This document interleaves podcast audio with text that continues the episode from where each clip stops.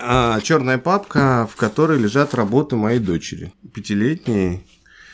Я тут для себя открыл как бы способ, чтобы было самому интересно и дочери.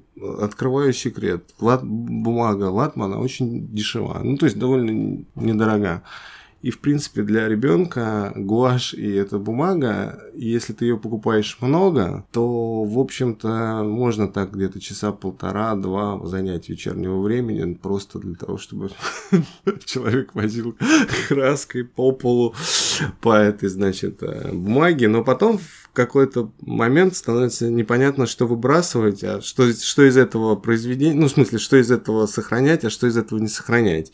И, в общем, я как бы начал складывать все это так прям большими папками, подписывать время, год и куда-то вывозить, ну, то есть, естественно, в мастерскую, потому что рядом ближайшие вывозить, и думаю, что потом, может быть, будет ей интересно посмотреть на то, что она там делала в 4 или в 3 года.